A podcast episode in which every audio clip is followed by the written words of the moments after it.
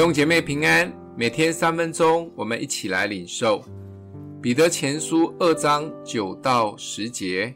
唯有你们是被拣选的族类，是有君尊的祭司，是圣洁的国度，是属神的子民。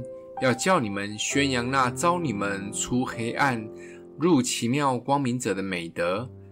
你们从前算不得子民，现在却做了神的子民。从前未曾蒙连续，现在却蒙了连续。这一章里面谈到关于蒙受救恩的人的身份及职分。我们得救以后，应该要像婴孩一样，常常单纯的渴慕喝神的灵奶，成为建造属灵房子中很重要的活石。更特别的是，我们具备被拣选的。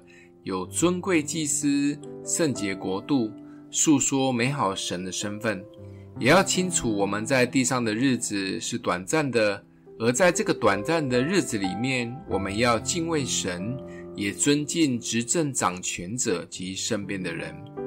我们是神的羊，思念主为我们所受的一切的苦，我们便有能力来回应他，可以活出很强大的生命力。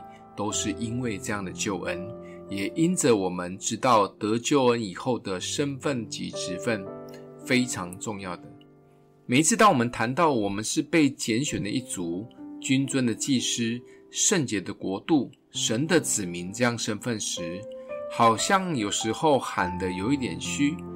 当然，我们都知道我们是神的子民，就是所谓的基督徒。每个礼拜来教会，又都会被提醒，我们是神的儿女，甚至是王子公主。